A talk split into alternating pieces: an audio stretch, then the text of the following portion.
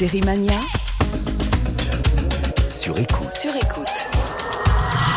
Série maniaque et amateur d'histoire en épisode, salut, deuxième jour et nouvel épisode du podcast original 100% série proposé par France Inter depuis le Festival international Série Mania Lille Hauts-de-France et en partenariat avec le CNC. Tous les jours, un épisode, mais Série Mania, le festival sur écoute et un deuxième réunit quatre critiques sériphiles pour commenter, décortiquer, analyser trois séries du festival. Au programme aujourd'hui, une américaine, une israélienne et une britannique pour des univers et des genres très différents du social, de l'étrange et du classique. The OA, Just for Today et Les Misérables. À suivre ou pas eh bien, pour en parler, au casting de ce débat critique, Marion Olité de Binge by Combini. Salut. Salut Benoît. Charlotte Bloom de Story Series by OCS. Salut. Pierre Langlais de Sérirama by Télérama. Télérama, bonjour. Et Renan Cros de Pop Pop Pop à France Inter by de Cinématiseur. Yes, indeed, bien Benoît, Benoît Lagan. Et au micro, bien évidemment, c'est Benoît Lagan de Sérimania sur écoute by France Inter. Bon, ben voilà, ça c'est dit. Avant de commencer un petit peu, vous avez vu cette information qui est tombée quand même, Hélène Roll qui va être invitée à l'Élysée pour rencontrer les dirigeants chinois. Vous avez pas vu passer ça? On Non. parle de On dit Hélène de Rollès? Hélène Hélène Rollès. Ah, Hélène Hélène, je m'appelle Hélène. De Hélène Ouais, et les garçons. une fille comme les autres. Oui, vous avez pas vu ça Je pense qu'elle a beaucoup de choses à dire. Hein. Oui. Je crois qu'elle est, avec Hélène Patricia Cass, c'est une grande is the star new en fait. punk. Ouais, mais Voilà. enfin bon. Il C'est- par- oh, je crois que c'est ce qu'on ex- exporte de mieux, Hélène Rollès au- en Chine. Voilà, on dit que le dirigeant chinois adorait les chansons de Hélène Rollès et qu'il a demandé à la rencontrer. Du coup, elle va être invitée à l'Élysée demain. Voilà, ça c'était une info. C'est une belle info. On va revenir du coup à Lille avant de parler de la première série. Un petit tour d'horizon déjà, première journée du festival. Vous en avez pensé quoi? Vous avez vu des choses qui vous ont déjà intrigué? Marion, Olité? Euh, moi, j'ai pas eu le temps de voir beaucoup de séries parce que le, le planning pour les journalistes euh, de la journée de samedi était juste incroyable, euh, avec euh, je sais pas cinq interviews, euh, des rencontres, etc. Maintenant, euh, si j'ai quand même eu le temps de voir Just for Today, mais on va, on va, on va arriver. Ouais. Que moi, j'ai beaucoup aimé. Donc pour une première, euh, voilà. euh, si la veille, j'avais vu The Red Line. Pour le coup, je pense que vous en Et avez en parlé. hier. Donc, qui euh, pour le coup était un peu une déception, donc Mhm. dommage. Et, et la saison 2 de Mission, donc moi que j'ai vu parce que j'ai fait la Mission, rencontre. série de OCS. Voilà. Euh, qui euh, qui tient un peu ses promesses. Bon, il y a, il y a un petit côté euh, limite un peu plagiat de, de Lost, mais mais ça donne quand même envie de voir la suite. Voilà pour l'instant ce que j'ai vu. Voilà, tourbillon un peu. Charlotte, Charlotte Eh bah Bloom. oui, moi aussi, la saison 2 de Mission. Alors, effectivement, hein, ça, ça pue le Lost à 10 km, mais en fait, c'est, moi, je trouve que c'est quand même super bien Ça pue gaulé. le Lost à 10 km. Ouais, on va mais non, cette mais tu, tu sais, un hommage. Non, non, mais c'est super bien gaulé, c'est bien écrit, c'est bien joué. Moi, j'adore euh, la troupe de comédiens et tout, donc euh, ça m'a fait plaisir de voir euh, ce début de, de saison 2, même si je crois que maintenant, il faut attendre genre septembre. Euh, oui, c'est ça. pour Ouais. voir la suite euh, début septembre euh, super bah, on va attendre c'est pas grave et puis euh, ouais effectivement beaucoup d'interviews mais c'est pas tant la série que la rencontre euh, avec Martin Oxon hier qui est devenu ma, mon idole Mhm. voilà pour toujours c'est ma nouvelle Marilyn Manson Présidente donc du jury de, de Sérimania cette année. C'est vrai Euh, que Pierre Langlais. Martin Oxon et Marilyn Manson, en fait, ils ont un peu le même style. mais hein. c'est pareil Ouais, ça, ça se ressemble assez. Euh, non, mais c'est vrai que le, pour voir qu'elles ne ressemble, ressemblent pas du tout. hein. Voilà. Pour, le, pour le coup, euh, moi vraiment, j'ai été bouleversé par le podcast de France Inter qu'on a enregistré hier matin. Euh, non, alors c'est vrai qu'hier, pour les journalistes, c'était une journée un peu particulière hier, parce qu'en fait, c'était un peu la journée des Américains. Euh, on, a, on est, on est resté parti, on est resté coincé une bonne partie de la journée euh, à l'hôtel pour faire des interviews. Euh, donc évidemment, ça fait une journée un peu spéciale. Je pense qu'on va pouvoir aujourd'hui et les jours suivants euh, prendre un petit peu plus de temps pour recevoir des textos pendant les enregistrements, par exemple. Euh, et euh, et euh, non, mais c'est vrai, euh, Martine Oxon, passionnante, euh, Juliana Margulis, qui a été méga pro, or qu'elle était en petite euh, petite forme. euh, euh, et voilà, enfin, j'ai été, j'ai passé des, des bons moments professionnels. Maintenant, on va peut-être pouvoir se euh, relaxer, euh, Et regarder- sit, sit back and relax, Et, et comme dans un peu avions. plus de séries. Et regarder un peu plus de séries, même si on a commencé à en avoir pas mal. Renan Cros, hier, quand vous êtes arrivé, vous nous avez raconté votre aventure dans le train, mais et depuis légendaire. alors Et Et ben depuis il y a du monde, du monde, des gens, des gens partout. C'est impressionnant. C'est-à-dire que toutes les salles sont pleines. Euh, la masterclass de Freddy Ah oui, Highmore, oui, c'était. dans la euh, salle, euh, voilà. Je terminerai jamais ma phrase. Il a en fait. fallu que je fasse. Ah, il a fallu que je le problème avec Pierre. Langlais. Je sais. Mais je t'interdis de finir ta phrase. C'est vrai. Freddy Highmore, c'était archi plein. Il y avait tellement de monde qu'il y avait des gens dehors. Euh, moi, j'ai animé une discussion avec Anna Paquin et c'était plein. Il y avait des gens debout. Donc, ça veut dire que vraiment le public est là pour pour Sérimania. Euh, Tant mieux. Euh, moi, j'ai vu quelques séries euh, un, un peu en amont. euh, voilà. Des choses euh, curieuses euh, dont on va parler là dans quelques instants. Bon, ben très bien. Alors, on commence par une saison 2 très attendue de la série The OA, série disponible sur Netflix. Donc, la deuxième saison, je dis, est très attendue parce qu'en en réalité, la première saison date de 2016, décembre 2016. Euh, huit épisodes seulement en 2016, encore 8 là qui, qui, qui arrivent. Alors, résumé des épisodes précédents. Vous allez m'aider les amis, parce que moi, euh, je, je suis un petit peu... euh, voilà, j'ai pas été fan en réalité quand je suis tombé dans la série. Je, je me suis endormi au, à la moitié du premier épisode. Mais en gros, ça a commencé comme ça. Prairie Johnson, qui est interprétée par Britt Marling, qui est également co-créatrice de la série, est une jeune fille aveugle qui réapparaît sept ans après avoir été enlevée. Mais quand elle revient, badaboum, elle a retrouvé la vue. Surtout Badaboom. Et voilà. Donc Zioé, c'est en fait là-haut hein, pour ange originel. Euh, là Ouais. jusque là, euh, je me trompe pas trop. Euh, et bien évidemment, le mystère au départ, c'est mais, mais où, euh, où- Qui quoi qu'est-ce qui quoi qu'est-ce Mm. Mais après, on m'a raconté que s- il se passe tellement de choses que de toute façon, le début de la série, ben déjà, euh, ça sert à rien de la raconter. On, on en est où euh, Est-ce que vous pouvez déjà rappeler le principe de la série? Renan, Euh, on, on est sur une série qui raconterait toutes les séries en même temps et qui ferait tout en même temps. C'est-à-dire que l'idée de Zalbat, pour comprendre. de Zalbat Manglish et de Britt Marling, c'est de faire une série sur l'art de raconter des histoires. C'est-à-dire que la première saison, c'était donc cette fameuse Perry Johnson qui se retrouvait à raconter son histoire à des jeunes gens et tout le dispositif de la saison 1, c'était comment le fait de raconter cette histoire incroyable, en gros une sorte de, de savant fou qui voulait faire des expériences sur la vie après la mort, comment ça devenait petit à petit euh, quelque chose de beaucoup plus profond, de beaucoup plus empathique, jusqu'à une scène de fin de la saison 1 qui était complètement dingue, dont personne ne s'est remis. La grande question, c'était comment on pouvait se remettre de cette fin qui était complètement folle. Bah, ils ont fait une saison 2 qui est aussi folle que la saison 1. D'accord. Marion Olité. Quand euh, quand je vous ai dit on va parler de Zioé, ouais, yes. Ouais, ouais. Euh, oui, moi je faisais partie parce que The OA, il faut, il faut dire que justement ça va tellement loin qu'il y a les, les amoureux de The OA et il y a ceux pour qui c'est une série ridicule. Par exemple, la, la fin de, de la Ouais. saison 1, en fait, euh, chaque personnage euh, fait euh, une, une chorégraphie, enfin ils font tous une chorégraphie ensemble. Et Je crois en que fait, Charlotte Bloom connaît les mouvements de la chorégraphie. J'ai trouvé On personne voulait- pour m'accompagner. on voulait, on a tenté, non, mais on, on manquait de temps, Charlotte, clairement, il faut se dire les Je choses, mais on voulait apprendre la si chorégraphie. voulez. C'est trop tard. Et en fait, c'est une chorégraphie euh, de la résurrection, enfin qui permet euh, de, de, de à quelqu'un qui vient de mourir de euh, de, de ressusciter. C'est aussi très et éventuellement pour de changer de. oui, Pierre, t'allais dire un truc super. Ça, Ça valait le coup de couper Mario. Ouais, merci parce que c'est pas du, c'est très simple à expliquer. vrai. Euh, Marion, Prends depuis le début, alors. Ne vous donc, laissez c'est- pas euh, voilà, perturber. bref. Et donc euh, cette, cette chorégraphie qui est euh, à la fois extraordinaire et en même temps les, les, les personnages font des gestes un peu fous, euh, tirent la langue, font des grimaces, des trucs. donc du coup il y a, y a ceux qui étaient conquis par euh, par ça et puis euh, il y a ceux qui trouvaient ça ridicule. Moi j'ai été complètement conquise, comme disait Renan. Enfin, euh, ne serait-ce que même en tant que que- que- qu'objet sériel, c'est euh, je me souviens d'un épisode dans la saison 1 où elle raconte toute son histoire prairie sur le fait que c'est une héritière russe, etc. Ça sortait de nulle part ce truc. On pensait pas du tout que ça allait dans ce sens-là. Et c'est ça qu'on adore dans The OS. C'est une, une série euh, qui est capable de t'emmener, de te raconter des histoires euh, complètement imprévisibles. Où t'es vraiment et là, là, le début de la saison 2, ça commence comme ça. Ça commence par un nouveau personnage euh, qui cherche euh, une jeune femme qui a disparu. On ne, il n'y a pas de rapport a priori au début euh, avec euh, Prairie et tout ce qui nous est arrivé avant. Donc on est encore une nouvelle fois perdu, pris dans le truc. Euh, Donc je peux voilà. reprendre la saison 2 sans avoir Non, vu. non, non, euh, non. Ah non, ah non, ce serait trop simple. Certainement Euh, non. pas. Certainement pas. Non, alors Pierre euh, Langlais. moi je vais je vais être euh, en- entre les deux. en- en- quand j'ai fini la saison 1, je ne savais toujours pas si je si j'ai trouvé ça ridicule ou formidable. J'ai- Faut prendre parti. euh, Non, non, Pierre non. Non, Allez, on y va, c'est-à-dire- Pierre. C'est-à-dire que ce que je trouvais formidable, c'était comment la série me déstabilisait en permanence et elle, elle cassait très volontairement les codes tout en jouant avec. C'est-à-dire que par exemple, il y a un truc qui est assez typique, le générique tombait pff, au milieu de l'épisode. On savait, savait vraiment quand ça allait tomber, mais c'était assez amusant. C'était, ça devenait presque ludique. Mais chez en J.J. fait- Abrams, on avait eu droit à ça hein, dans certaines oui, séries c'est- avec le générique juste qui arrivait à un moment euh, donné. c'est- hein. C'est juste un détail de l'ensemble. Moi, ce que j'ai trouvé euh, bien avec la deuxième saison, euh, c'est que pour le coup, euh, elle est beaucoup plus ludique beaucoup plus rythmée à moi excuse-moi ou alors je me suis habitué à leur langage c'est mon autre c'est mon autre théorie mais ce qui fait qu'en fait il y a quand même si il y a quand même un jeu parce que sans rien spoiler il, y a- il est quand même question d'une sorte de maison hantée enfin vraiment je, très généralement une maison un peu spéciale et, du- et, et- et- et- La tête de Charlotte, Charlotte Bloom.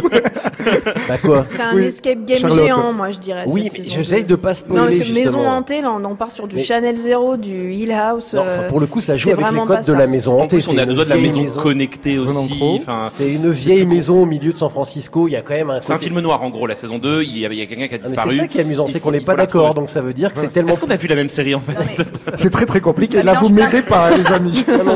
Parce qu'elle est habitée par euh, la, par les Ind- par le, l'âme des anciens Indiens, machin. Enfin, tu vois, il y a- plein de trucs un peu mystiques. C'est une série complètement mystique aussi, donc c'est c'est Mais vraiment. c'est pas un peu Glooby Boulga quand même, Charlotte Room Charlotte Charlotte- Roux, Charlotte Bloom. Charlotte Roux. Alors. me parce que je suis fatigué. Ça suffit. Ah, En parce que fait, je suis euh, fatigué. Je suis encore dans ma chambre. Moi, j'ai fait un petit escape bloom la dernière fois. Charlotte Bloom. Charlotte Room, c'est bien. Mais j'ai envie de devenir une marque, donc euh, si tu veux, ça me parce qu'on parlait de, de, de, de, de dimensions horrifiques peut-être aussi du coup. Non, mais effectivement, ça mélange tous les genres. Après, moi, ce qui me déçoit un peu dans la saison 2, que j'aime, hein, c'est pas le problème, c'est exactement qu'on perd ce que Renan racontait sur la saison 1, c'est que tous ces moments où Prairie assied des gens autour d'elle, côté, euh, on vous raconte une histoire au coin du feu, tout ça, pour, bah, ça me manque vachement. Et je trouvais que le, la narration dans la narration, c'était vraiment très beau. Et là, je la trouve plus classique, en fait, moi, la saison 2 dans la forme Alors, et dans le rythme. C'est vrai, c'est vrai jusqu'à un certain point. Je sais pas juste si tu as tout vu. Je suis pas allée à ce certain point, du coup. Voilà, c'est-à-dire que en- en fait les deux premiers, les trois premiers épisodes, euh, vraiment on se dit ok, donc en fait ils ont complètement abandonné le reste, et puis à un moment il faut une nouvelle bascule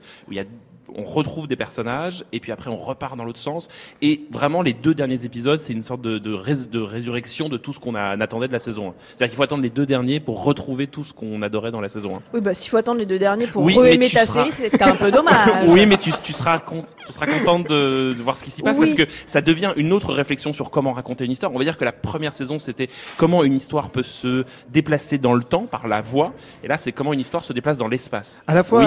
Wow. Ouais, à la fois des séries, des, des, des séries qui s'intéressent à, à, à- à comment raconter des histoires. Enfin, il y, en a eu d'autres, peut-être pas aussi de façon excentrique, mais, mais au-delà de ça, qu'est-ce que ça raconte euh, Peut-être aussi euh, de l'Amérique, du monde. euh, Est-ce que ça dit quelque chose euh, Il y a quelque chose sur la technologie qui est Ouais. quand même très fort dans cette saison 2, qui était déjà un peu dans la saison, c'est la question de la solitude et le besoin de tribu.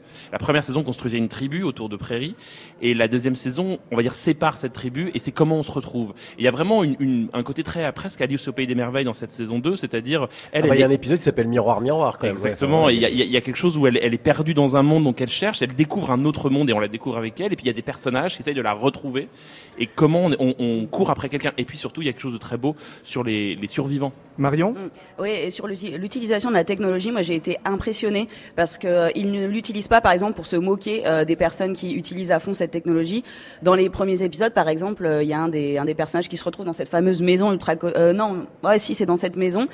Euh, ou dans un autre endroit où en fait il y a, il y a au moins euh, je sais pas une dizaine de, de, de gros nerds avec leur téléphone donc il y a, il y a Les- des, les il y a des C'est des gamers. Voilà. Les gamers, ouais. euh, ils sont tous avec leur téléphone et tout. Et euh, première, euh, enfin dans, dans un premier temps, on pourrait se dire, oh là là, les losers, il y a personne qui se regarde, ils sont tous comme ça. là. Et en fait, euh, juste après, euh, donc le, le, le- le mec qui cherche euh, des, des infos sur la fille qui a disparu pose la question à un des, des, des gars par terre assis qui fait ça. Et euh, il regarde, il prend la photo et il l'envoie en deux secondes à tout le monde. Et il demande à tout le monde euh, si quelqu'un a vu cette, euh, cette jeune fille. Donc en, une minute, en fait, on, on comprend. Euh, tout l'intérêt, l'intelligence et le, le de- d'avoir ce genre de technologie. Pierre Langlais la modernité de, de la série, euh, qui, qui est aussi euh, une, une c'est un- c'est une hyper série quoi. C'est c'est-à-dire c'est une série qui reprend beaucoup beaucoup de choses, de codes, de la société y compris. Euh, c'est que elle s'appuie aussi sur une bonne vieille thématique qui est la thématique de euh, des, des exclus, de, de, de, de ceux qui sont à la marge, qui se réunissent. Le groupe de jeunes gens à qui elle lit et qui réapparaît dans la saison 2, c'est ils ont tous pour une raison ou une autre été plus ou moins repoussés euh, de, du lycée. Enfin voilà, c'est les, c'est, les nerds ou c'est des euh, un, trans. Enfin voilà, c'est des gens qui sont un peu à la marge. Et, finalement, la série euh, arrive comme avec beaucoup de choses. C'est ça, qui est très fort. C'est que on parlait de ridicule tout à l'heure ou d'excès ou d'excentrisme, mais en fait, là où je pense que la saison 2 se regarde plus facilement entre guillemets que la saison 1, c'est que la saison 1 moi, je, je, je savais pas sur quel pied danser, parce que je me disais, est-ce que c'est sincère? Enfin, quel est le degré de sincérité de ce truc-là? Euh, Toi, Renan, euh, tu, connaissant un petit peu les gens qui ont fait la série et tout, peut-être que leur sincérité, t'en as jamais douté. Tu connaissais leurs films et tout. Moi, j'avais jamais rien vu d'eux. Et je me suis dit, On mais qui sont ces drôles de gens? Et en fait, maintenant, je me dis, maintenant, je me dis en fait, Des en fait, drôles comme, de gens. comme ils le disent dans la saison 2, comme ils le disaient, c'est, une, c'est- ça fait partie de ces séries Il faut juste y croire. Mais c'est le sujet. C'est- C'est tout. C'est toutes voilà. les histoires. Et si toutes tu les histoires, il faut y croire. Oui, mais il y a des histoires qu'on peut apprécier tout en les remettant en cause, en disant oui, non, je suis pas d'accord avec. Tu peux remettre en cause, mais il faut pas résister. Tu peux pas résister à une histoire. Après, moi, je comprends que certains ont trouvé ça un peu ridicule, notamment parce qu'il y avait cette histoire de chorégraphie. Mais la chorégraphie, c'est la métaphore de d'avoir un code avec des gens qui nous ressemblent et de se retrouver dans la personne d'en face. Ça peut être une fringue en commun, ça peut être cette chorégraphie, ça peut être une façon de parler, ça peut être un langage, ça peut être plein de choses. Et n'importe qui a recréé sa petite tribu personnelle parce qu'il s'est senti seul et qu'il s'est senti rejeté, euh, voit dans cette chorégraphie ce que lui-même a créé avec d'autres gens. Alors c'est vrai qu'il y a des mimiques un peu d'animaux, enfin elle est un peu chelou euh, cette chorégraphie elle, quoi. elle pousse le Mais- spectateur jusqu'au bout, c'est-à-dire qu'il faut accepter cette chorégraphie comme il faut accepter l'histoire qu'on nous raconte. Il y a, il y a un côté, moi ce que j'aime énormément dans cette série, c'est que c'est une série qui nous demande de croire aux histoires. Y a- on, a- on voit tellement de séries qui finalement ne croient pas à leurs histoires. Zal Batmanglij et Britt Marling, ils croient à leur histoire. Ils croient même tellement à leur histoire que c'est ils font quelque chose, sans vouloir révéler, à la fin de cette saison 2, qui est une sorte de suicide narratif, que moi je trouve fabuleux, qui est un des gestes de mise en scène et de scénario des plus beaux que j'ai vu récemment. Les gens vont détester ça. C'est vraiment ils se tirent une balle dans le pied, mais avec une élégance absolue. Oui, mais J'aime bien mais quand c'est- on non, se mais c'est tire c'est vrai. Et une en balle même- dans le pied avec élégance. Mais oui, C'est- c'est-à-dire que c'est fait en nous disant, eh ben oui, ok, on y va. Allez, on, on y va. Et, Oui, et mais c'est ça, c'est c'est très c'est beau. pas incohérent. Non. C'est-à-dire que c'est cohérent avec leur façon de faire euh, et de de de prendre des Et décisions. ça va, ça va très, même très loin dans cette saison 2. Sans, sans- voilà, il y a, il y a- il y a notamment une, une scène animalière, on va dire, sans vous le révéler, Oui. qui est un peu le. Il y avait le jump de shark dans les séries. Là, il y a une, un nouvel animal qui va arriver et, et on saute avec eux ou pas. Alors, euh, dernière question avant de passer à l'autre série. Irène Jacob, qui est présente dans cette saison 2, Mm. Elle vient faire quoi dans cette série? Alors, on va C'est la surprise, ben, on va dire. Elle, elle- elle intervient un peu plus tard. Ce qui est très beau, encore une fois, avec euh, Batman Glitch et Marling, c'est que c'est cinéphilique. En fait, ils vont chercher Mm. Irène Jacob parce que les films de Christophe Kieslowski. D'accord, Donc, la double vie de Véronique. d'accord. Avec Ah une oui. héroïne qui se dédouble. Là, vous me parlez tout de suite. Voilà, avec une héroïne qui se dédouble, donc c'est voilà, avec Irène Jacob qui même à un moment parle du fait qu'elle aurait pu être une actrice française. Enfin, c'est très étrange à voir. Elle est géniale dedans parce que c'est c'est inattendu, c'est-à-dire qu'on a une actrice française de cinéma d'auteur qui apparaît au milieu d'un truc et elle fait des choses. sans- C'est difficile d'en parler, mais elle fait des choses improbables avec des petits cubes. Pierre, Lang... Pierre Langlais. On est on est des on est- petits cubes. Ben Je joue Lego. Exactement. Pierre- Euh, non, mais il y a, il y a un truc qui, qui- le, le critique est, est très embarrassé face à cette série parce qu'en fait, le plaisir de cette série, c'est aussi de ne pas en parler, de la regarder. C'est-à-dire que tout, tout commentaire est une forme de spoiler. Même les bandes annonces, je crois que c'est toi Renan qui avait dit ne regardez pas les bandes annonces. Non, non. C'est-à-dire qu'il faut juste y aller et puis se laisser embarquer dans le truc. À la fois, ça fait déjà 15 minutes qu'on en parle. Bah oui. donc, euh, Charlotte Bloom et Marion. Non, il y a juste un truc, c'est que je trouve qu'il est important, c'est que elle va, elle est à contre-courant de quasiment toute la production qui existe, et on voit avec cette saison 2 qui arrive deux ans et demi, voire trois ans après la saison 1, que parfois il faut juste laisser le temps aux auteurs de travailler, et que se précipiter à faire des saisons 2 quand quelque chose a été un énorme succès, c'est une énorme connerie. et moi, je suis contente qu'ils aient pris le temps, comme je suis contente que Dark prenne le temps. Enfin, voilà, il faut laisser les gens réfléchir et des raconter auteurs, des fait. histoires et Mm. imaginer. C'est vachement bien qu'on ait attendu aussi longtemps cette saison 2. Marion. Non, mais pour moi, de toute façon, The enfin, c'est un chef-d'œuvre. Donc, euh, j'ai pas oui, encore fini. c'est un J'ai pas encore- chef-d'œuvre. J'ai pas encore fini la, la saison 2, mais euh, juste, euh, j'ai peur en fait que ce soit un chef-d'œuvre qui, qui passe à l'as parce qu'on est dans une période où il y a tellement de séries de, qui sortent toutes les semaines et tous les mois que, en fait, là, on en parle. La, la série est sortie quoi hier euh, Mmh, sur, sur Netflix, Netflix, euh, ouais. vendredi. Euh, et du coup, euh, j'ai peur que dans, on n'en parle pas assez en fait que dans, dans cinq jours, on doit passer, à, on doit passer à autre chose et, euh, et qu'elle passe Et en sous même le temps, elle radar. est, elle est tellement dense que elle demande. oh, C'est très difficile à binger. C'est-à-dire, c'est vraiment une, Ouais. série. Il faut prendre son temps. Il faut essayer de comprendre ce qu'il nous raconte, pourquoi, comment. Vraiment, c'est une expérience et eux le définissent comme ça. D'ailleurs, ils parlent pas de, de saison, ils parlent de partie. Ils parlent pas d'épisode, ils parlent de chapitres. Ils ont vraiment un langage Oui, oui. très précis. Je D'accord, sens que tu n'es pas d'accord avec ça. Non, non, pas du tout, mais c'est parce que je vois qu'il faut passer maintenant bah, à la bien, deuxième Benoît. Bah, bah, série. Juste rappeler que donc la série est présentée aujourd'hui à Cérémania en présence d'Egan Jacob À 20h30. à 20h30 et que bien évidemment c'est disponible sur Netflix. Just for Today, une série israélienne en compétition officielle, donc dans la sélection internationale. On regarde toujours de très près les séries venues d'Israël. Je rappelle que l'an dernier, le Grand Prix du jury avait récompensé On the Spectrum, donc série israélienne excellente, que par le passé, ce pays nous a proposé euh, en analyse à Tube Film, toutes les deux adaptées notamment aux États-Unis, euh, avec les succès que l'on connaît, In Treatment ou Homeland. Bref, des productions à regarder de près. Alors, que penser euh, de euh, Just for Today? Le point de départ des détenus en semi-liberté confrontés à la fermeture d'une maison euh, de, de transition, c'est comme ça qu'on dit. La série est centrée sur une assistante sociale, une sorte de post-café israélienne. La directrice de cette Shark. on, sent, on sent la touche Benoît Lagan, pause Voilà. café, qui se souvient Voilà, Véronique Jeannot en France, l'assistante sociale des années 80. Bref, donc là c'est Anat, assistante sociale, directrice de cette maison. Elle est idéaliste, elle est euh, engagée. Euh, comment vous avez perçu cette nouvelle proposition venue d'Israël Marion Olité, euh, tu disais tout à l'heure que vraiment t'avais beaucoup aimé. Oui, moi été assez séduite en fait euh, parce que euh, bah, déjà le sujet est intéressant. on parle assez peu, voilà, des, des de détenus qui sortent et de, de leur réinsertion sociale et de la difficulté que ça peut ça peut avoir pour eux. Et puis aussi, en fait, donc l'histoire se euh, se recentre assez rapidement sur euh, l'un des l'un des, de- des ex-détenus et donc euh, l'assistante euh, qui s'appelle Anat. Anat. Anat, Euh, et en fait, c'est on est sur euh, sur une histoire très ambiguë, une, une histoire euh, d'amour, euh, quelque chose qui va qui, qui avec des flashbacks, euh, enfin avec euh, des, euh, des, des des sauts dans le temps. Il se passe une chose à un moment donné. Enfin, je veux pas trop spoiler en fait. C'est pour ça. Ouais. Il se passe une chose à un moment donné et puis on, on retrouve ces personnages. Je, je, je sais pas 5 ou Cinq 10 ans. ans plus tard, Ouais. 5 ans plus tard. Et, euh, et en fait, la, la relation entre les deux, elle est elle est très ambiguë.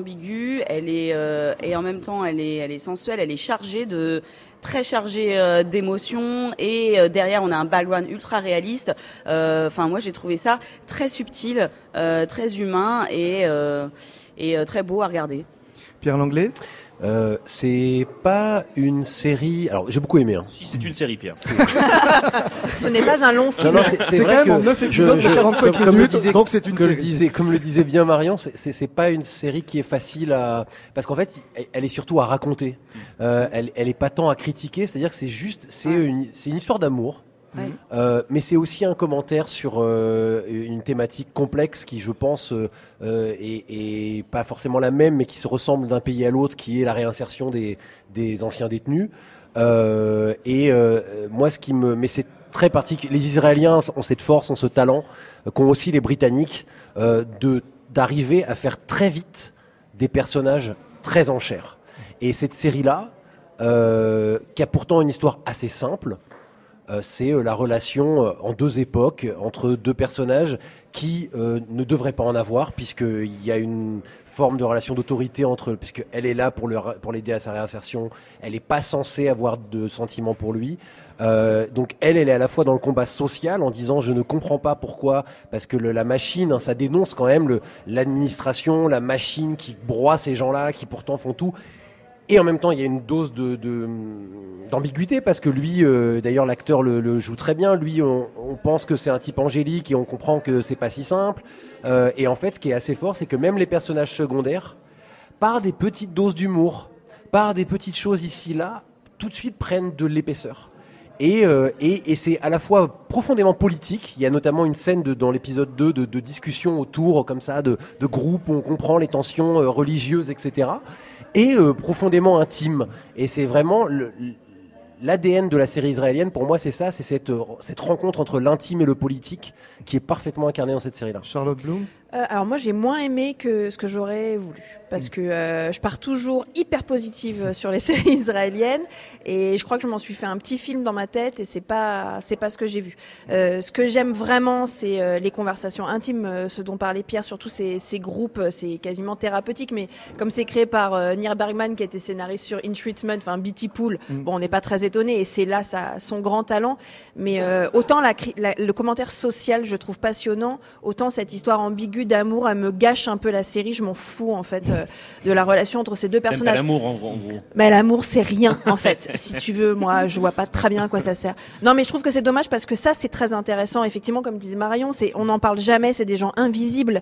Euh, tu sors de prison, personne veut te donner du boulot, personne veut te donner une seconde chance. Ça, c'est passionnant. Et puis, on parle beaucoup, euh, depuis quelque temps des personnages féminins dans les séries. Et moi, je trouve que là, les personnages masculins sont vraiment formidables et il y a une, il y a une fragilité masculine, il y a la façon de se confier, de, de dire ce qu'on ressent, surtout de ces mecs-là qui ont vécu des choses hyper dures, que je trouve très, beaucoup plus intéressante que cette histoire d'amour un peu foireuse. Euh, Bon, je suis pas fan de l'histoire d'amour. Renan Cros. Bah, c'est exactement là où ça doit être en fait. C'est peut-être moi ça qui m'a un peu, je suis un peu comme Charlotte, c'est-à-dire que je suis un peu devant ça en me disant je, je vois bien tout ce que c'est, tout Marion a complètement raison. Il y a un côté presque très romanesque, très roman en fait à lire, avec une structure, des personnages. C'est très ancré.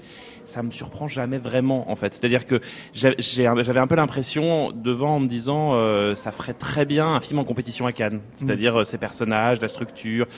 Je trouve qu'il y a quelque chose de, il y a très peu quelque chose de sériel. Il y a, il y a vraiment euh, un, un, peu un truc de structure, qui est un, un, un peu un truc de petit malin, mais en même temps effectivement, le, le, le simplement la, la, la, description de ces personnages, du, du quotidien de, de, ces gens en réinsertion, suffisait en fait à la série. Après, est-ce que, euh, est-ce que finalement l'histoire d'amour ne rend pas aussi la série plus accessible, plus séduisante? Ouais, mais est-ce qu'on a besoin de faire ça? Enfin, je veux dire, euh, est-ce qu'aujourd'hui, avec tout ce qu'on regarde, on a besoin de faire une série plus accessible, plus séduisante? La question, Je ne ouais. pense pas. Euh, on parle de, de, gens, de scénaristes qui sont parmi les meilleurs au monde, qui nous proposent toujours des histoires à la fois complexes et limpides. Je suis pas sûre qu'ils aient besoin d'édulcorer l'histoire oui, qu'ils oui. veulent raconter. Et en fait, si tu veux, ça me déçoit un peu. C'est un peu pour moi le l'inverse de euh, l'enquête policière dans The Affair. Ouais. T'avais une très belle histoire, pourquoi tu vas me rajouter une un couche peu, dont j'ai rien à foutre? Voilà, c'est ça qui m'énerve un petit peu. Moi, Marion, je, je suis pas, ouais, non, je suis pas trop d'accord. Enfin, sur l'histoire d'amour, euh, je dirais pas non plus qu'elle gâche complètement la série. Je trouve que euh, ça, enfin, ça permet aussi de, de montrer le, le rapport entre l'assistance sociale et le et donc euh, l'ex-détenu et toute l'ambiguïté qu'il y a. En fait, dès, dès le début, elle est en empathie avec lui parce qu'elle supporte pas l'injustice euh, dont il est victime. Elle essaie de lui trouver un boulot en cuisine parce qu'il est doué pour ça. Et en fait, à chaque fois, c'est la catastrophe. Les gens veulent pas euh, veulent pas embaucher un ex-détenu. Et elle est obligée de le dire.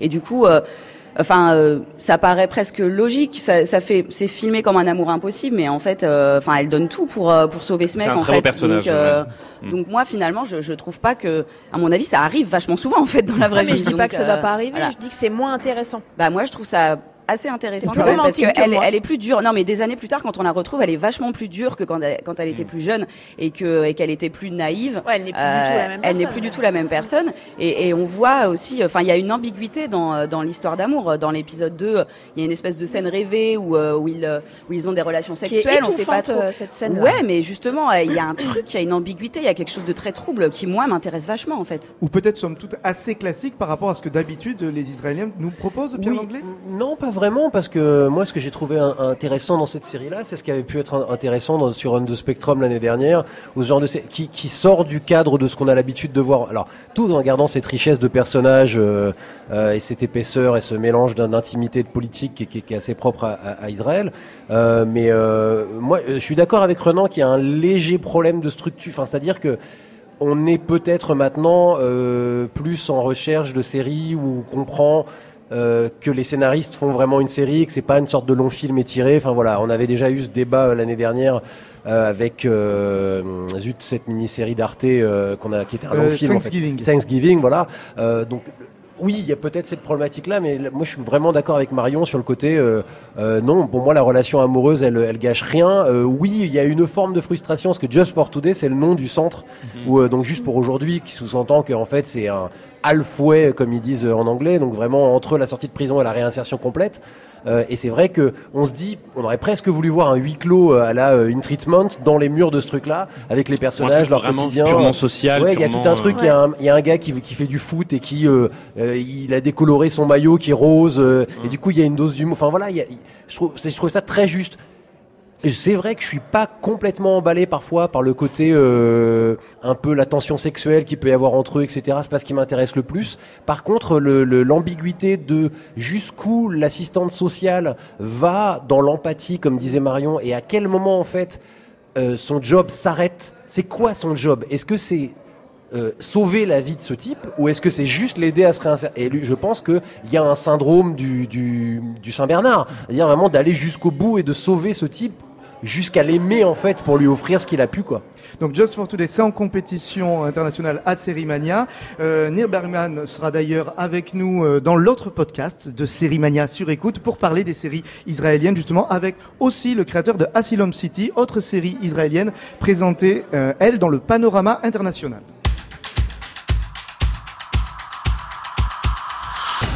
Troisième et dernière série en critique aujourd'hui, Les Misérables.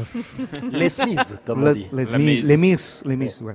Qui était présenté samedi donc à Série euh, Mania en avant-première en présence de son producteur Chris Carré. Donc une série britannique qui adapte le classique de Victor Hugo. La série est euh, pas encore achetée, je crois, par des diffuseurs français, non alors qu'elle est achetée dans plein de pays dans le monde. C'est l'adaptation donc de l'œuvre d'Hugo à la sauce BBC, qui s'aventurerait autour euh, de la table à résumer Les Misérables. Renan. Ah bah bien sûr, oui. Euh. Les Misérables, c'est véritablement l'œuvre majeure de Victor Hugo sur le soulèvement du peuple français face à l'injustice. Non, c'est un, un des plus grands romans français qui croise plein de personnages euh, autour justement d'une potentielle révolte, d'une injustice d'un système. On y croise Fantine, on y croise évidemment Javert, Jean Valjean, Cosette, Gavroche, euh, Éponine, tous ces personnages, et comment en fait euh, cette société française fracturée va converger vers une sorte de révolte euh, qui pourrait faire écho à notre société française aujourd'hui. Avec euh, une réflexion de fond aussi autour de Jean Valjean qui est euh, est-ce que l'être euh, est peut-être fondamentalement maléfique euh, ou est-ce qu'il peut se racheter par ses Mm. C'est le actions comte de Monte Cristo. Euh, euh, voilà, il y, y a aussi une question- un questionnement sur ce qu'est le bien, le mal au fond. Enfin, donc tout ça est extrêmement large et complexe, aussi bien politiquement, Personne socialement ne que chante cette métaphysiquement. fois-ci. Voilà. Oui, parce que ouais, oui, la comédie chez les chez les Américains ou les Anglais, on a l'habitude de voir Les Misérables en comédie I musicale. Dream a Dream. Voilà. Exactement. Euh, donc, mais donc Les Misérables, le classique adapté en série pour la BBC, ça ressemble à quoi du coup, Charlotte Bloom Moi, ça ressemble à rien. Euh, non, mais écoute, j'ai j'ai quand même regardé avant de partir. Donc, Les Misérables. Carrément. Attends, c'est quand même 34 adaptations ciné, 13 adaptations télé. Est-ce qu'on peut vous avez arrêter d'adapter Les Misérables? Est-ce qu'on peut arrêter d'adapter Les Misérables où tout le monde parle anglais à Montreuil-sur-Mer? Ah oui, ça c'est un Je n'en peux plus. Oui, pareil. Je suis au bout de ma plus vie. Et non mais c'est ça qui Monsieur est le maire. terrible, c'est que tout le monde parle anglais et d'un coup dans le fond t'entends trois mots en Oui. français et un gamin qui chante en français, tu dis mais ils se foutent de nous. non. mais C'est une pour moi. Allez, je parle que pour moi, vous allez à tous adorer à part moi, j'ai l'habitude. C'est hyper classique. Il y a aucun ton, il y a aucune personne. En fait, il y a rien qui sort de du lot. Laisse-moi parler. Il y a Je rien. lève juste le doigt pour Oui, oui, parler. mais ça me perturbe. Pierre Langlais. Euh, il- en fait, il n'y a rien d'exceptionnel. Le seul truc exceptionnel, c'est que ça faisait longtemps que Dominique West avait pas été bon dans une série. Et allez, que- je remets une petite couche sur The Affair. Noah, je n'en peux plus. Et là, je le trouve plutôt bon. Et je le trouve Ah. plutôt euh, à contre à contre-jour de ce qu'il fait euh, d'habitude. Mais honnêtement, les, la 160e adaptation des Misérables, non, franchement, on peut s'en passer. hein. Marion Olité. Moi, j'étais un peu déçue, ouais, sur le côté. En fait, je comprends pas. Euh, je comprends pourquoi il y a 10 ou 20 ans, si on faisait une adaptation des Misérables par les Anglais, tout le monde parlait anglais et voilà. Maintenant, aujourd'hui, quand même, enfin, à l'époque où, euh, voilà, ça fait 5 ans, 10 ans que Netflix nous a habitués à montrer des séries comme Narcos où les gens parlent en espagnol. Là, quand même, ils auraient pu faire un petit effort, la BBC, et euh, voilà, et faire parler euh, leurs personnages français, c'est des Français, c'est c'est vrai que c'est ridicule. Euh, après, euh, sur l'adaptation, euh, moi cette histoire en fait, elle porte voilà des thématiques tellement fortes dans tous les sens et même aussi sur euh, sur le sort des femmes. Euh, quand on là, on vit dans cette époque en 2019 post MeToo, en vrai, c'est super intéressant le destin de Fantine quoi et euh, on voit comment euh, euh, voilà une jeune femme qui rencontre un jeune homme, bah qu'est-ce que ça donne si le jeune homme il en a marre, il se barre et elle elle se retrouve enceinte quoi et sa vie elle est juste elle est complètement gâchée et ça va de pire en pire comme on le sait. Du coup, c'est enfin c'est super intéressant. Moi, j'aime beaucoup le. Moi, je trouve qu'il y a un très joli casting. Lily Collins, je la trouve super. J'ai pas pu tout voir, donc je peux pas parler pour donc sa fille Cosette derrière. Dominique West, moi, il me paraît un solide Jean Valjean. Euh, pareil, euh, sa Même quand il dit performance a son été nom, saluée. Jean Valjean, t'es là, oh bah, non. non, mais Bon, ça c'est le problème des Oh. Misérables, Bah c'est que oui. Jean Valjean. vous vous souvenez pas de Russell Crowe dans la comédie musicale euh, Hi Javert, ça n'avait aucun Bah sens. ouais, I am Jean Valjean, ça n'a aucun sens. Ça n'a aucun sens. Ils auraient l'appelé John Valjean. John John Valjean. Ça serait quand même vachement mieux. Pierre, Pierre Langlais. Alors, euh, alors, on peut quand même dire que c'est Andrew Davis qui est derrière cette adaptation, Oui. qui est Alors il a fait Guerre épée, Voilà, il a fait c'est le spécialiste. Jane Austen, il en a Oui, fait. Bridget Jones. hein. La petite Dorit euh, de Dickens aussi. Oui, c'est le spécialiste de l'adaptation, des classiques, etc. aussi. Alors ceci étant dit, j'entends très bien le côté, oui, il faudrait que tout le monde parle français. Ce qui est, moi, ce que je trouve ridicule, c'est les, les- les personnages de fond qui parlent en français et ceux devant qui parlent anglais. Mm. Ceci étant dit, moi, ça me choque pas que ça parle anglais. C'est une production anglaise avec des acteurs anglais. Les grands romans, après tout, moi, je lis en français des bouquins qui sont écrits en américain et je, je- voilà. Et dans les petits meurtres d'Agatha Christie, voilà. on parle français. Voilà, on peut très bien. euh, Mais dans ce sens-là, c'est moi, bon. ça, me- ça me choque pas. Ça- moi, ça, moi, ça me choque pas de voir ça. Euh, ceci étant dit, là où je suis un peu déçu, c'est que euh, la modernité. Alors après, est-ce que c'est spécifique à Hugo, qui est déjà un auteur, un auteur très moderne dans ses thématiques, ce qui fait que là où c'est peut-être plus facile de moderniser Guerre et Paix tout en gardant, parce que Andrew Davis, il fait pas Sherlock, il garde le costume, il garde le- la pompe un petit peu, etc. de, de, de ce genre d'œuvre-là. Euh, et en fait, c'est aux téléspectateurs en sous-texte. Et le problème, c'est que Les Misérables, il y a presque rien à changer pour que ça soit moderne, comme le disait Marion. Et du coup, oui, c'est très classique. Euh, alors la, la modernité entre guillemets, c'est que Javert est noir aussi. Donc euh, du coup, j'en avais parlé avec David Oyelowo, mais- David Oyelowo qui dit bah oui, mais du coup, euh, on comprend que, que, que Javert, il a un passé qui est comparable à celui de Jean Valjean. Et du coup, il y a un côté, il y a une réflexion quant euh, évidemment aux inégalités raciales, pas face à la justice, etc., qui est intéressant. Ceci étant dit, c'est très classique. Mais moi, je trouve qu'est-ce que ça joue bien. Euh, les face à face entre Javert, donc entre Oyelowo et, et West, c'est du haut de volée quand même. Et du coup, bah oui, c'est une œuvre grand public, mais non, je ne comprends pas pourquoi France 2 a pas déjà acheté le truc et le, le- parce que Parce oui. qu'ils se prévoient peut-être a- leur oui, adaptation voilà, des mais- Misérables. Mais voilà, mais Marc c'est pas grave. sur Mais une, ceci une étant dit, moi, je- adaptation, j'ai je- j'entends ce que dit Marion, j'entends ce que dit, euh, ce que dit euh, Charlotte sur sur le sur le fait qu'il y ait 10 milliards d'adaptations. Et alors, il y a des pièces de théâtre Oui, qui mais- tournent depuis des siècles euh, sur Non, les- mais c'est juste rajoute-moi quelque chose. Donne-moi une bonne raison de voir ma 87e adaptation. Mais- mais Euh, pas si c'est pour- parce que Je. Justement, là, le- moi, c'est vraiment une série. On est d'accord que ça n'invente rien, mais il y a juste quelqu'un qui s'appelle Victor Hugo derrière. Juste. Donc en fait, moi, je me roule dedans. showrunner. Moi, moi, je- mais il est chaud. Mais effectivement, je pense que Victor Hugo est un showrunner. C'était un feuilleton, hein, Les Misérables, et c'était écrit comme un feuilleton. Et moi, j'ai vraiment envie de me rouler dedans. C'est-à-dire que je sais très bien, je sais très bien ce que je vais regarder. Je sais très bien que je vais être là. Non, Fantine, Roulez-vous dans les mais Misérables. c'est ça. Non, Fantine ne fait pas ça. Gavroche, pourquoi? Les Thénardier, quel... voilà. Parce que. tout Oh, d'un les coup- Thénardier, Olivia Colman. Mais voilà. Ah oui. Ah, Ouais, bah ça voilà. c'est bien. Ah, mais ça c'est bien. Vous Le voyez casting qu'il est trouve des parfait. choses Non, mais intéressantes. le Oui, je- je casting me est force. parfait. Ah, mais c'est Le du casting casting est parfait, c'est du casting de luxe. Donc en fait, c'est un peu comme la comédie française quand tout d'un coup elle joue euh, les Faubourgs de Scapin. Elle invente pas grand-chose, mais elle fait ça tellement bien que on- franchement, on- bon évidemment que si entre Zioé et Les Misérables, il y a quand même un univers Ouais. euh, entier. Moi, je trouve que c'est plutôt une chouette adaptation. Et puis surtout, euh, comme disait Marion, Victor Hugo a beaucoup, beaucoup, beaucoup de choses à nous dire encore. Et la réalisation, ça fait pas un peu mal aux yeux quand même? Non, Bah, c'est très Vous- classique. Vous trouvez, vous trouvez pas que c'est très Ah, surlumineux euh, où on joue avec des, des, vérifié élé- le- des- ton des- ordinateur des éléments, euh, dans des, des éléments euh, extérieurs qu'on a l'impression. Alors on a vraiment l'impression d'être à l'extérieur et à la fois complètement dans des décors. Enfin il y a, il y a quelque chose un petit peu carton pâte très quand même. BBC, hein. Il y a vraiment Ah oui. un, un style très BBC, très à la fois. On a l'impression que les, comme on disait au théâtre ce soir, les décors sont de Donald Caldwell et de Roger Hart, mais en même temps, c'est tellement bien joué. Moi, je trouve que c'est que oui, j'ai fait une référence que pour, pour- j'ai fait une référence que pour Benoît Lagarde. Rien compris. Expliquez à Marion Olité. Mais au, au théâtre ce soir, euh, voilà. Voilà, C'était à l'époque où nous étions petits. Il y a des jeunes autour Enfin, de moi. cette table. Mais je suis jeune. Bon, bref. Et, et ce qui était assez beau, enfin, je trouvais assez beau dans la BBC, c'est qu'on a toujours l'impression que c'est des gens qui jouent, qu'ils ont, ils ont mis leur costume et que presque on, on a vraiment une sorte de transmission. Euh, c'était, un, je crois, un très beau succès à la télé anglaise. Et tant mieux, tant mieux si les gens redécouvrent les Misérables. Et là où ils s'en sortent pas mal quand même, c'est que c'est c'est coupé, enfin c'est-à-dire que c'est resserré au maximum. Ça va très très vite. Et pourtant, alors évidemment, les puristes de Victor Hugo sans doute vont dire oh là là quelle catastrophe et tout. Mais pourtant, bah voilà, c'est c'est- ça, ça respecte le texte. Quoi. Moi j'ai trouvé que le début était assez long hein, quand même, la mise en place. Oui, mais je pense qu'il faut qu'on comprenne euh, ce qu'a vécu Jean Valjean, donc c'est important. Il nous montre bien à quel point il en il a développe pris tout le cher. personnage de. Fantine qui est Il est peut-être plus Marion développé que d'habitude le personnage de Fantine. Oui, oui. En fait, il me semble que d'habitude, euh, elle a le droit à un quart d'heure et puis euh, hop, euh, c'est bon, euh, elle est prostituée, elle est rasée, les cheveux sont rasés, euh, Cosette est à 5 ans et c'est bon quoi. Donc euh, là, non, dans le premier épisode, elle est vraiment développée. Je suis d'accord avec toi. J'ai trouvé par moment que la, euh, la colorimétrie, elle était, enfin, c'était assez saturé là, ça me, ça me sautait aux yeux par euh, moment. Et en même temps, je sais pas, euh, c'est Victor Hugo, c'est une histoire qu'on a vue euh, 57 fois, ça me dérange pas. Enfin, je sais pas, je rentre quand même dedans. Et même si c'est, euh, oui, les couleurs sont très saturées, du coup, ben, au moins il y a un parti pris assez fort. C'est pas gris quoi. Enfin, c'est, c'est euh, Ouais. chaque univers est quand même assez, euh, voilà. euh, Je trouve qu'il y a une forme, une forme d'arnaque en fait, et c'est peut-être Oh, pour ça oh que là là. je suis virulente ce matin, ou alors c'est parce qu'on est dimanche Mais tu n'aimes pas les je suis pauvres, c'est quoi ton problème matin? Ouais, commence pas. On est à l'heure de la non mais messe, en fait euh, la êtes série s'ouvre sur une scène d'ouverture qui est sublime. T'es sur un champ de bataille fumeux, la lumière est magnifique, tout est beau. Et en plus, t'as le générique qui est mêlé dedans. Enfin, c'est très intelligent, c'est bien fait. Je me suis dit, waouh, ça va être trop beau. Et dès que tu sors de cette euh, scène d'ouverture, blam, c'est classique, le mot du matin. En fait, tout, enfin, je t'assure que j'étais partie pour aimer. J'étais partie pour me dire, oh, ça va être canon. Il y a Dominique West, il y a Olivia Colman. Et je trouve que tout devient classique d'un coup. Tout tombe d'un coup. Y compris les fringues de Dominique West.